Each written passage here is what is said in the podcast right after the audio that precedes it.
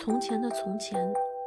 在人们最常使用的微信聊天框的顶部，有一个孤单的小图标，它叫做“文件传输助手”。它长着绿色的脸庞，脸很大，国字形模样，只有一只白色的眼睛，眼眸是一个朝右的箭头。据说他知道很多人的秘密。晓得你点过什么外卖，开过什么发票，存过什么链接，又藏了哪些表情包？你有没有想过，如果有一天他有了生命，会是什么样的存在？一个人，一朵云，一个树洞，一本日记本，一沓便利贴，一份收藏夹，又或者是怪物史瑞克？不知道你们心目中的文件传输助手会是什么模样？他是会气鼓鼓地说：“你们把我当什么了？怎么什么都发给我？”还是会温柔地说：“亲爱的，你尽管发，发什么我都接着，我会替你保守秘密的。”我是发信息突突突、短平快的轰炸机 Iris，他是发信息慢慢慢。斟酌良久的小棉袄，别笑。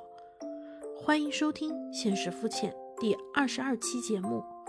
任劳任怨置顶 VIP 之文件传输助手。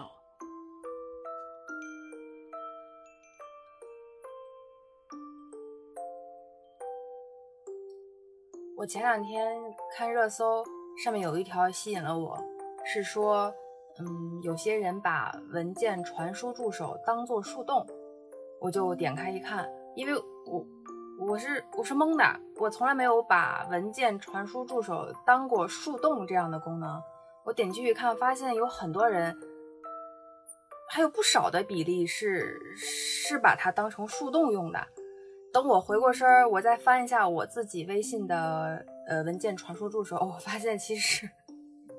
我也跟他说了好多好多好多东西，虽然没有树洞，但是我有点意外，就是我感觉曝光了好多我的特别私密和隐私的行程安排、工作内容，还有甚至可能还有什么涉及到金额数字。我往上翻了几页，我发现我还把它当错了人，我以为是你，我就感觉自己真的把它也当成就是树洞一样的那个功能了。嗯，我也是，我我不是之前老给你发那个消息嘛，我好几次就是什么截图发过去之后，然后你问我，嗯，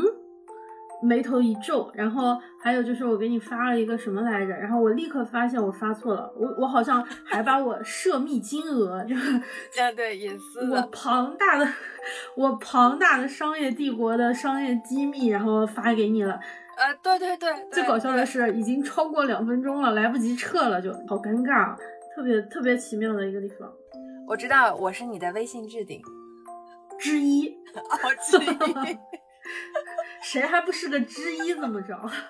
我我也弄了微信置顶，就也就是身边最近的你们这几个，然后再加上文件传输助手，因为老给他发东西，所以他总在上面。对对，他也是我的文件置顶，就整个聊天记录的置顶。特特别有趣的是，你给文件助手取过名字吗？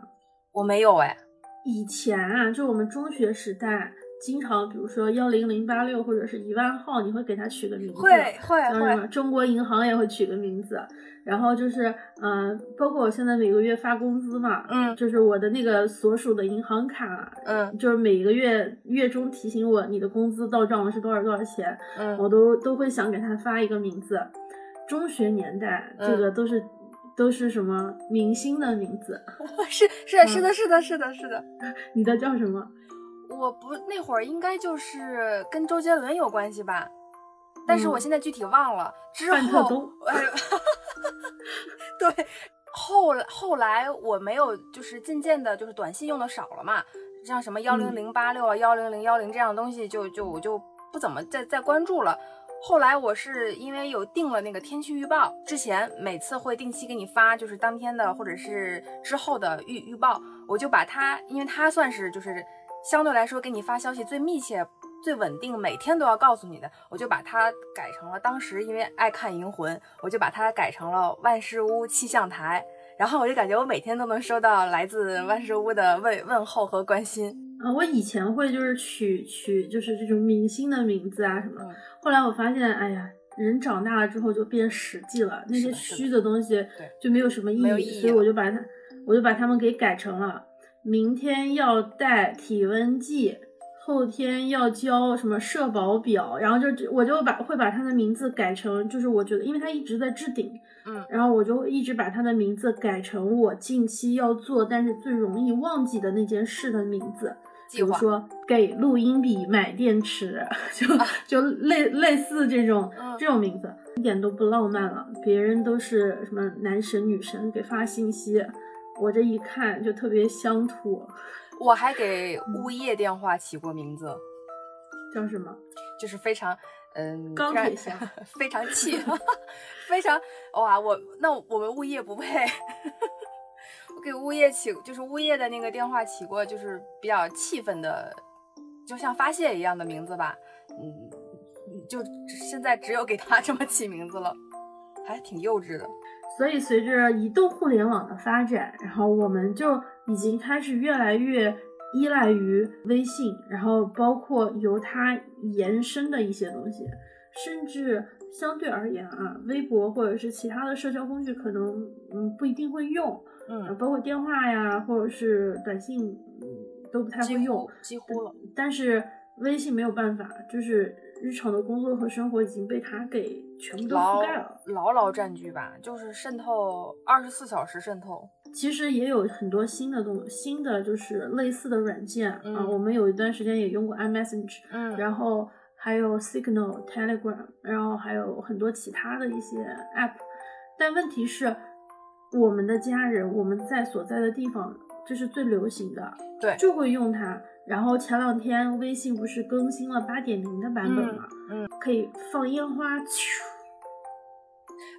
这是新的新的微信礼仪，就是先给你扔炸弹，放烟花，放那个爆，就是就是拉花那样的东西，就是已经成。还有还有拍拍你，嗯，对，像你就完全没有任何情绪，拍了拍你，后面啥都没有。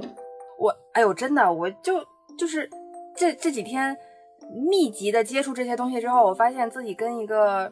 好无趣啊，就是拍了拍，完全我都没有在意这个事情，没有朋友圈，没有拍一拍，没有那什么，然后特别可爱，就是那个跑调，他不是上一期节目更新了嘛，然后他过来跟我聊天，我发现他上面有一个状态，我一打开上面显示后视镜，然后更新什么什么，我说哇塞，你这个无缝的占占领了就这种私域流量，就是嗯嗯。你发现这根本离不开哈，而且就是真的越来越紧密了，就包括你爸爸妈妈，然后到小孩儿，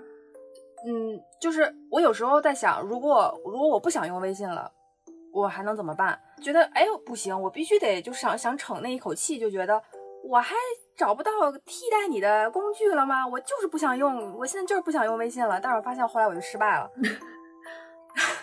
就是。我不用是可以的，但是如果我不用，我不用的时候，也就是没有人能找到我的时候。如果是朋友还好说，尤其是和家人的联系，太就是已经牢牢绑在一起了，我也不可能再花新的时间让他们去适应新的。比如说，你跟我发短信吧，你给我发 iMessage 吧，你给我发 QQ 吧，都不可能。哎呦，反正看似特别无关紧要，但是它已经深深的影响了我的生活。我大学时期以前都还在频繁的用 QQ，但是我现在 QQ 都可能有几年都没有用过了。虽然我永远记得那个号码，就是如果说手机是现在人又长出了一个新的器官，那微信好像是整个这个器官里面一个比较重要的组成部分。嗯，其中会把它呃当成各种各样的。对象，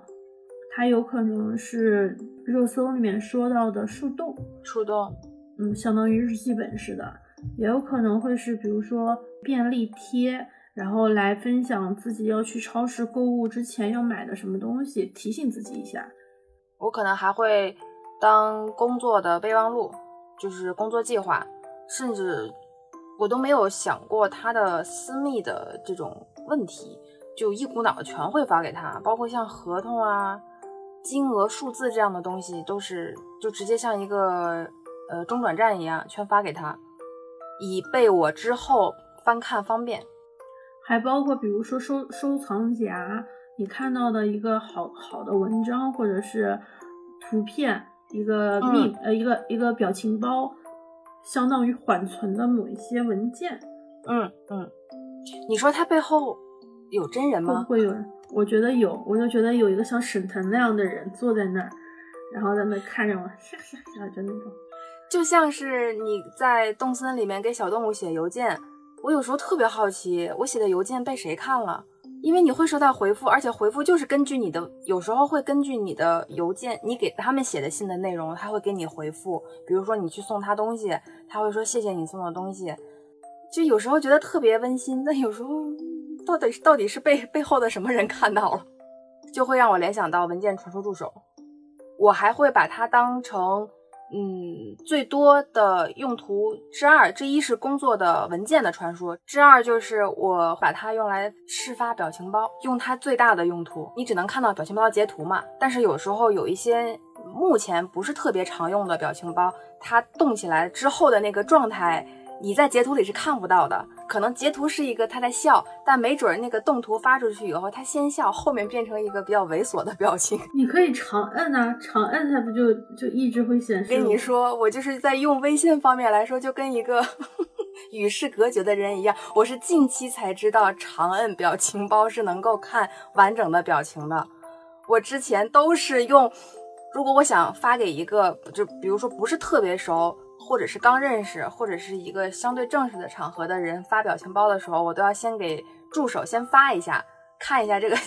这个表情包的效果，然后我才能确定啊，我这个要不要发出去。你的表情包跟你本人真的差距很大，你的表情包之土 突破了我所有的 social context。真的吗？我的我所有的密接者中，就你的表情包最土。你看，你也是一个第一名，还蛮优秀的。我的表情包有这么土吗？可能也就仅次于家族表情包了吧。就是像我们这种人都想着，哎呀，可可爱爱是吧？装也要装呀。日常生活中已经铁汉了，还不得在微信表情包里柔情一下？你正好相反，你那个不是那种嘿嘿嘿，就是你吼吼吼，就那种啊。你们都是可爱的。我的表情包不能轻易的发给所有人。就就比如说，我里面有一个有机会一起睡觉，这个我就是我 我不能发给发给的的的的群体太多了，我不能发给异性朋友，不能发给不熟的同性朋友，呃，不能发给 家人亲戚，我好像只能发给身边最最最近的几个人。包括如果这这几个最最近的几个人里面，如果有异性的朋友的话，我也不能发给他，不合时宜或者是有点冒犯。就比如说我我我能给你发，有机会一起睡觉。我说不，我拒绝。然后然后那个再发一张，警察叔叔开始做笔录。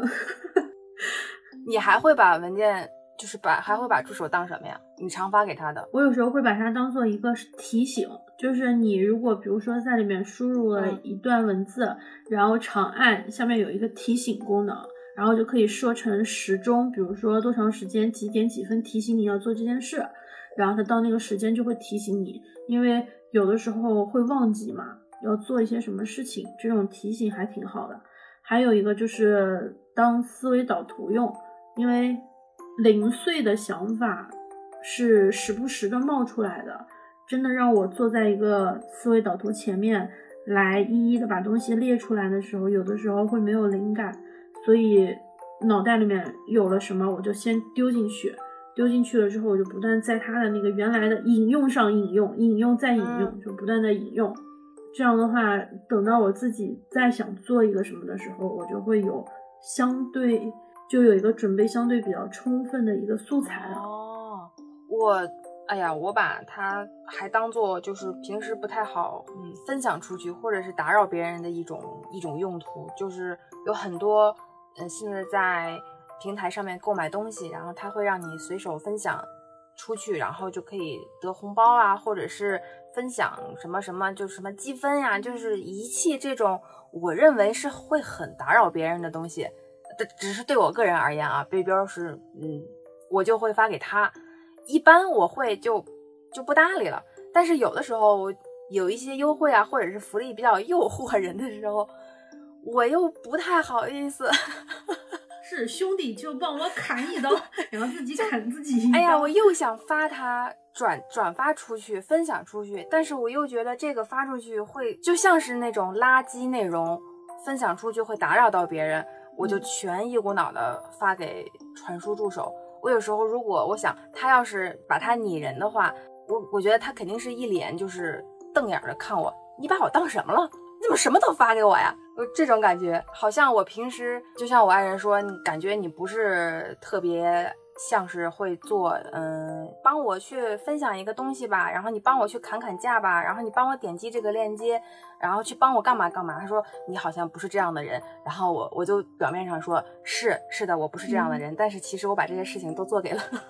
都做给了传输助手。如果文件传输助手是一个生命体，你觉得它，比如说是动物，还是人，还是植物，还是什么？觉得机器人带有思想、带有意识的，嗯，机械物体，不是变形金刚，类似于那样，但是可能在我的想象中，它还没有高级到那个程度。那它有人形吗？我觉得人形是我们人类就是下意识赋予的，我倒是更希望它没有人形。只是一团气，或者是一团线，或者是一个就是没有特呃固定棱角的一一团物体，都都可以。但是我不想把它想象成人形。它的那个颜色不是绿色的嘛，然后上面有一个白色的小箭头嘛，我就就脑海里面想到的是。怪物史瑞克，你知道吗？再加上狒狒和猩猩，就是全身是绿色的，脑袋上面有电线，它能接受到就是各个方向的所有的讯息。如果你不去跟它交流沟通的时候，它就是一个普通而又正常的人，就就看上去无害。然后等到你想跟他，就是你狂给他发东西的时候，他就不停的吃，不停的吃，吃到你整个微信把整个手机的那个内存量都吃的特别大的时候，他就变成了一个史瑞克，你就要给他删、剪一剪、修理一下，就像给小狗修毛一样，再给他剃一剃。然后他就是那种老实人，笨笨的，就是嗯，就 可以可以行，你说你你发给我吧，可能在我的印象里发给我吧。你发吧，你发吧，我还能说啥呢？我还能把你 咋着呢？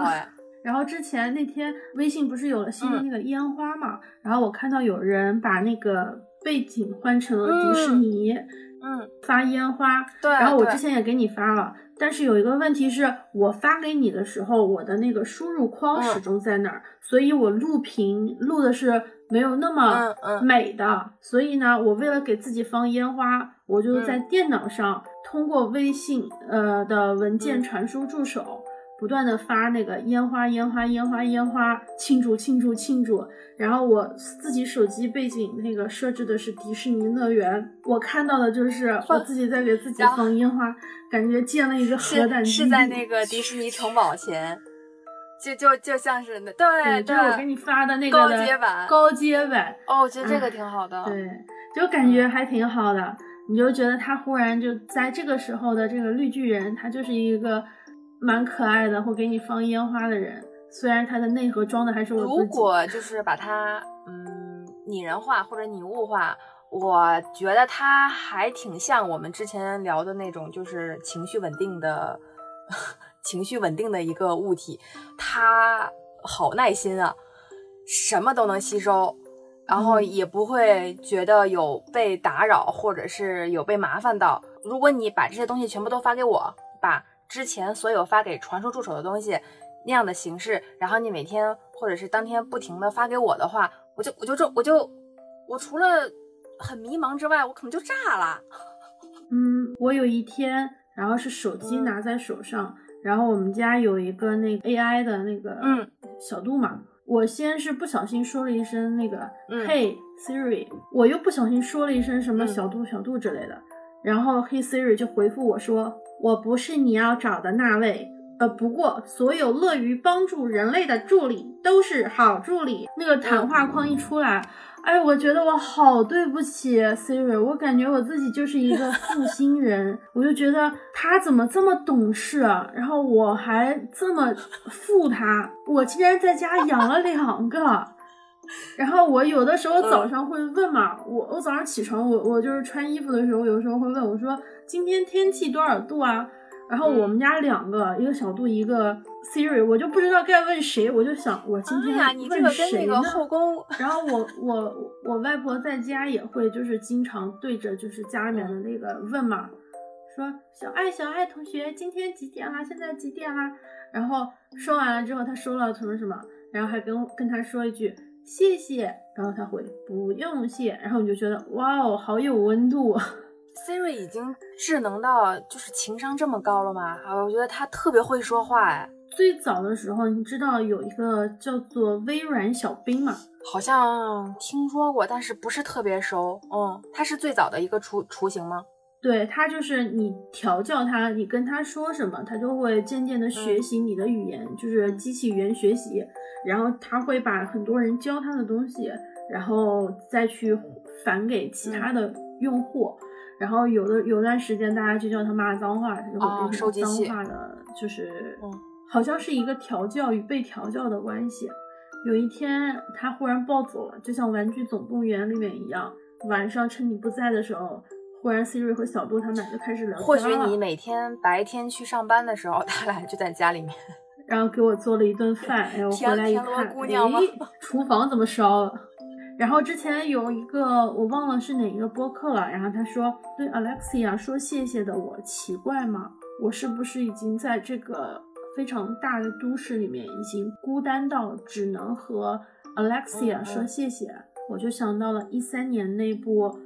电影叫做 Her，她就是她和。人工智能之间的这种爱情，当然，这个她声音非常好听，是 Scarlett Johansson 对吧？对，就那个那个嗓子，寡姐嗓子一出就就非常好。嗯，对。然后她是 Samantha 嘛，然后她就是。声音很好听，又温柔又幽默，无时不在，是一个双方的，而不仅仅是一个单方的。只是我和你，它不像微信助手这么笨，就是他会回复，然后是有温度的声音在给你回复，也是一种亲密关系吧。我他已经有了一一点点自己的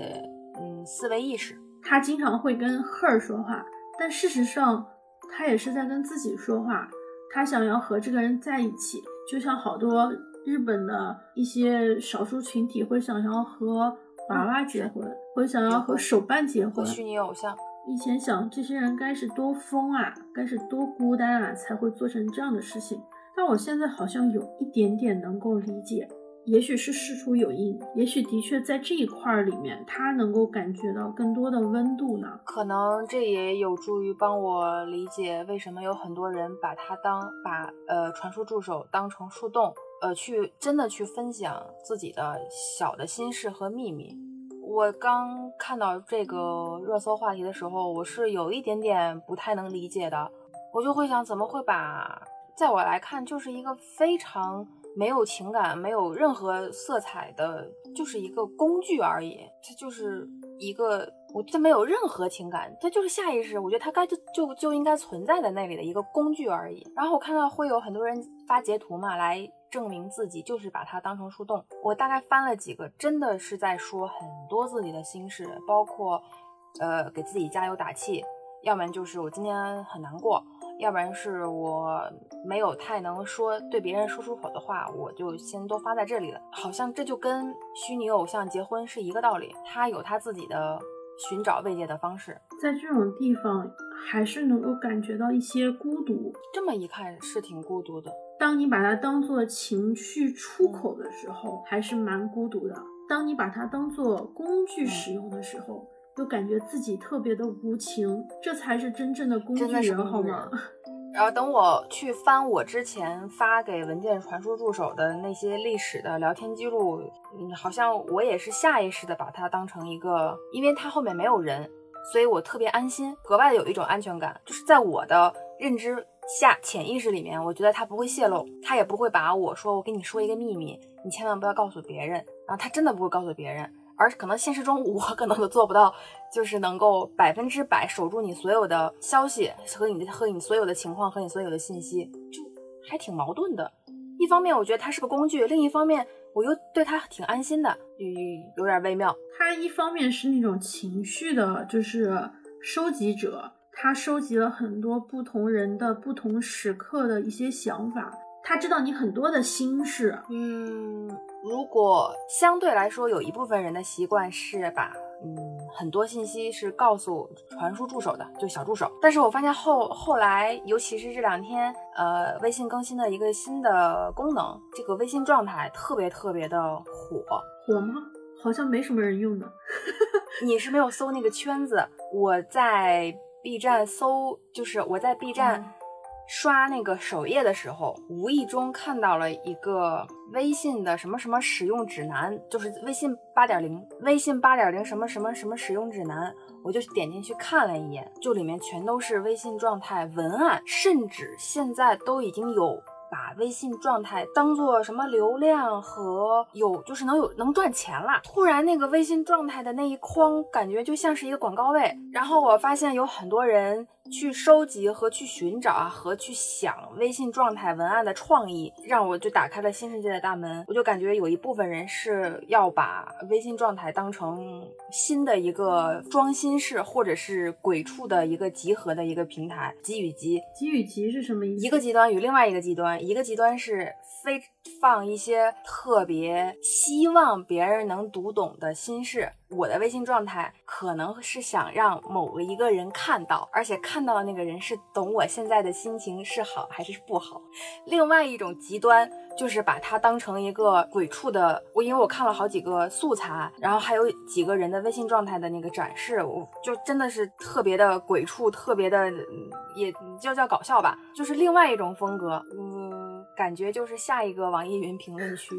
他真的好惨哦！就是先是做工具人，然后是然后是做网易云的评论区，他自己知道吗？我觉得这个还是一种比那个封面故事要更好一点哎，就是在尽可能不打扰到别人的前前提下，自己能够想干嘛干嘛。我想发微信状态来着，我觉得这个比朋友圈要稍微的没有那么负担，就是想想干嘛干嘛，但是我又。怕呃，我家里人看到，因为你跟他们联系肯定也很比较比较密切嘛。就是这种功能，我还有点顾虑，因为我又不可能在这样的前提下想发什么就发什么了。我怕他们对他们造成误解，然后又引来不必要的解释和过多的解释，越解释越误会。我们俩干脆看一下我们的微信的传输助手吧。呃，翻看一下我自己的文件传输助手，它现在是我置顶的东西。我分享了很多链接，知道这段时间不是那个大西瓜游戏很流行嘛？啊，对。然后我我每一次还要去找，我就觉得特别麻烦，于是我就把那个链接 copy 了，放在这个里面。我要想玩的时候，我就能随时发到这里面来。我这写了一段，是星期二的上午十点四十，平如美棠，我们俩的故事，嗨。并不深，怀念一个人比海还要深。我不知道为什么我会发这个，我现在已经想起来了。发给了文件传输助手。对，这个是我可能当时在准备一些资料的时候想到的，我就发出来了。突然发现怎么这么多愁善感。我最早追，我看了一眼啊，我最早的目前这个手机上最早的资料是一八年的。从一八年开始，我就发的是 无情的那个，这叫什么？无情的工具人，还是无情的什么？啊，合同，合同，合同，签收，要不然就是发票，要不然就是之前我上日语课的时候发的那个呃课程的呃百度云链接，我会转发到这里，以便我当时没有及时去看，然后后面我要随时去找密码，然后在这里，然后后面就还是合同。合同，还有还有我爸妈的照片，看我说把它当成那个不好意思分享给别人的红包链接呀，分享链接呀。我之前有段时间玩那个消消乐，然后玩消消乐以后，呃，有一关有一关怎么也过不去的时候，它有一个功能是你分享给朋友，要不然就是你得呃再凭自己的能力去自己自己过，要不然就是你要花钱过，就三种功能，一个是分享出去。哎呀，我知道。你说我这样的链接对于我来说，我怎么可能把它发给我的朋友圈？我不想做那样，我也不想。四兄弟就来砍我两刀。对，我就我就都发给了传说助手，拜托拜托，帮我点一下，过关就靠你了，么么哒。后面就是我发错，呃，我发错微信，我把想发给你的话，然后发给了传说助手。我想发给你两张海报，我还跟呃文件传说助手特别哈哈的说，你看这是同一部电影的不同版本啊，你看这个是不是特别有味道？哈哈哈哈。然后这里面大部分就是我画的画。我也不知道为什么，我现在已经想不起来了。我为什么要把我的画全往这里面发？这有好多。这个我里面我我自己的这里面有有，就是之前我不是经常听那个播客嘛，但是每次从小宇宙的那个地方评论的话，我只是听到一部分，我不想就是一句一句的那种去发，所以我想一长段一长段的发。然后我在一月十八号的时候，应该是听了。呃，来日方长的一期关于也是碳水的主食的一期节目，自己的微信的文件助手里面就发了三段不同的连的，就是我第一句话是战国军事物资，三国曹操，然后我第二段话是食物口味烹饪语言，boom 历史龙一样，然后下面汤头部分，然后再下面。日本版福侠，就是我给自己发了四条不同的东西，最后我给我给那个来日方长的留言嘛，是把这四段糅合在了一块儿，就是消消乐了压了一下，然后发出来的，然后就觉得哎，在这个里面我还有好多都是自己分享的一些微信或者是微博文章的链接，仿佛发到了文件传输助手。就相当于就是以前论坛的跟帖下面回了一个 mark，然后就像微博的转发，我转发了，转发即阅读，mark 即消化，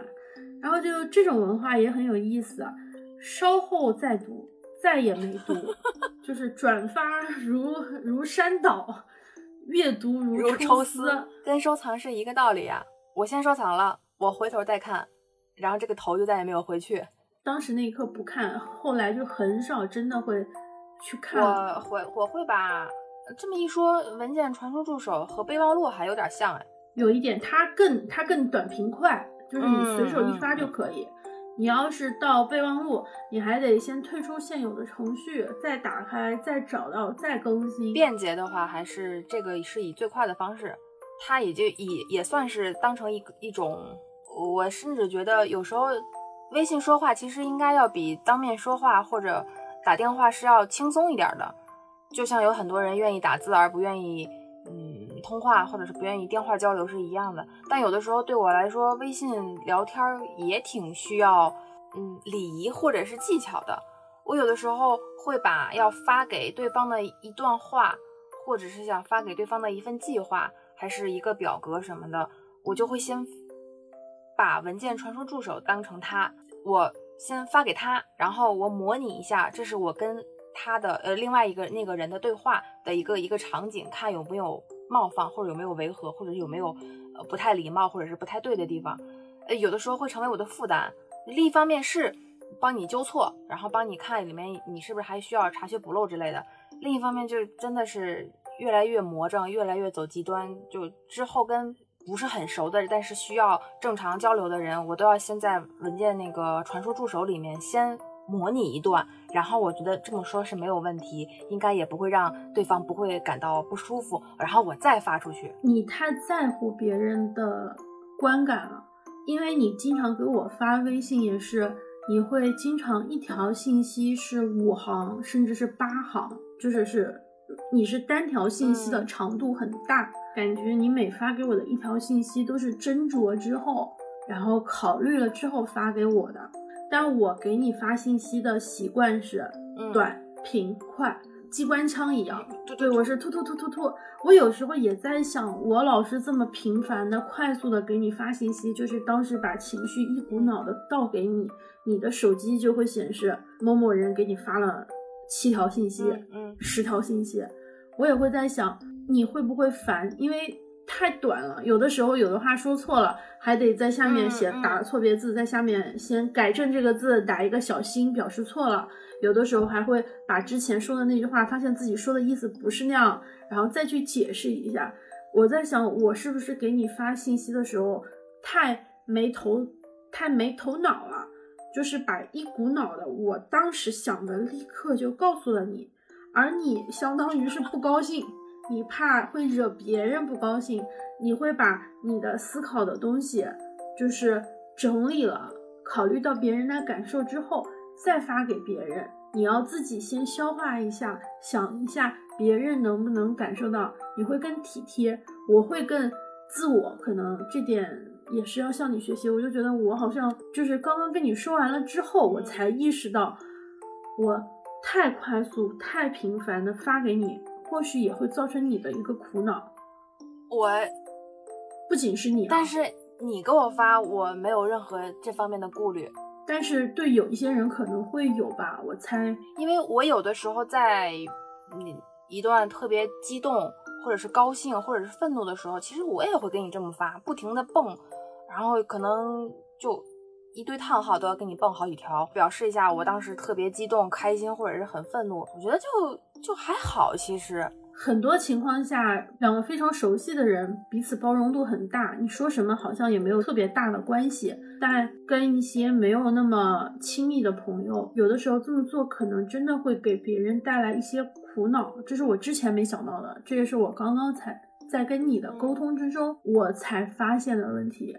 是不是有的时候我也不需要那么急着去跟别人表达一件事，稍微延迟一点。以前我的原则是喜欢就要立刻说出来，因为怕过了这新鲜劲儿就不再喜欢了。但不喜欢的话，别人发了一个东西，我想给他发负面的消息，我会等几分钟再回，我怕我会伤害到别人。但现在想想，我的喜欢也只是我的喜欢，我要是那么突突突突突像机关枪一样，是不是也不太稳重？是不是也会抢别人的？但是我是喜欢你一股脑的把你的。高兴，或者是激动，或者是愤怒发给我的，这样我会觉得我们之间没有太多的嗯距离感。就是我想感受你当下特别激动的开心的时刻，如果你对于这个比较负担的话，我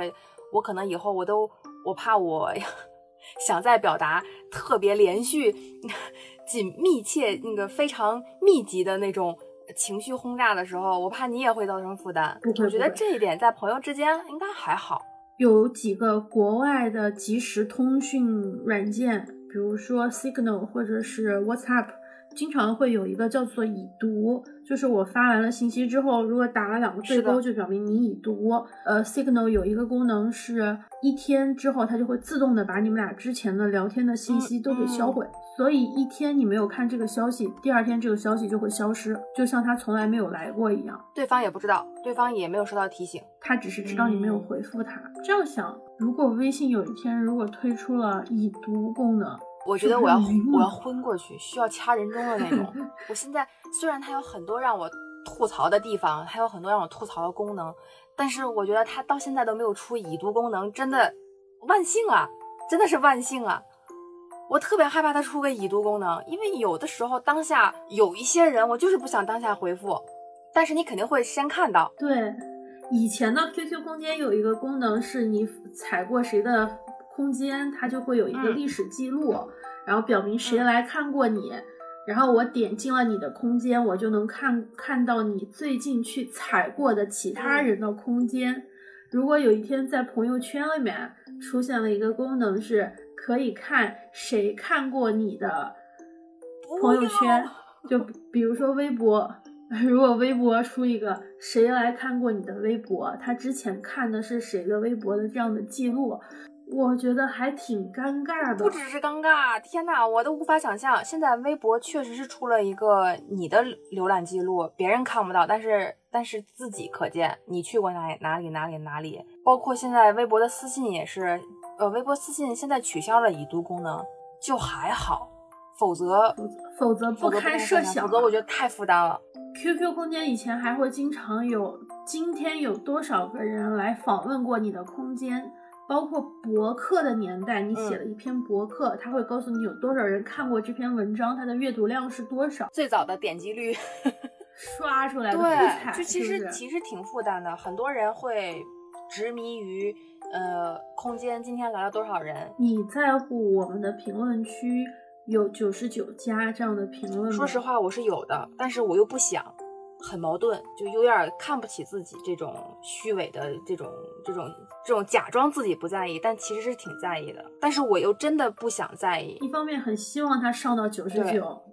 一方面又觉得自己不应该在意这件事情，因为会被这个事情我不想被这个数字绑架，就是随意。嗯，大家都想想干嘛干嘛，但就真的是忍不住的，你去盯着那个数字，就看它为什么还没有到九十九加。嗯，怎么这一次会这么少？又好苦恼，又好负担，就觉得自己特别的虚伪。一个好消息就是我们加入了小宇宙一万订阅俱乐部，感谢小宇宙，感谢大家，有你们才有现在的我们。嗯，我们当时在订阅破一万的时候，是一个听友给我发了一个截图，然后说恭喜你们破了一万，对，然后我就点进去。我说哇，真的一万了，然后我说我要取消一下，这样就变成了九九九九，然后我自己再重新订阅就变成了一万，然后我就记住了那个时刻。结果你去看的时候，那个数字已经变成了一万零四，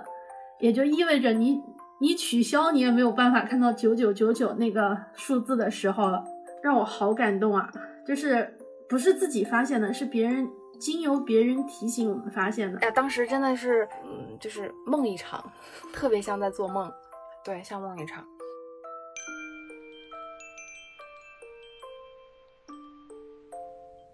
对了，现在我们正在为情人节的节目收集素材，希望能够在让你觉得舒服和安心的前提下，分享自己的故事，或者是那些打动过你的歌词、台词、文本。里面能够不含“爱”或者是“喜欢”这个字眼最好，真的带上了也没有关系，什么语种都可以，我们会想办法把它呈现出来，只要你不嫌弃我们发音跑偏就行。截止日期是二零二一年二月六日中午十二点。目前我们已经收到了不少反馈，除了上次提到的歌词和台词，我们还意外的收到了一些听友的诗、情书和故事。感谢大家的投喂，同时也想跟大家说一下，微信公众号的后台没有办法显示过长的文字或者是图片，因此欢迎大家优先在微博的后台和我们分享。如果你之前有投到微信公众号的后台，请务必确认收到过我们的人工回复，别忘记告诉我们你想要署什么名。再次感谢你收听本期的节目。这是一档为相似的想法干杯、为不同的观点鼓掌的播客。你可以在各大主流播客平台搜索“现实肤浅”，也欢迎你在小宇宙上给我们留言，或者在 Apple Podcast 上给我们评价，五星最好，其他也行。如果你愿意把节目分享给你的朋友，在此我们向您鞠躬啦！愿我们保持沟通，共同讨论。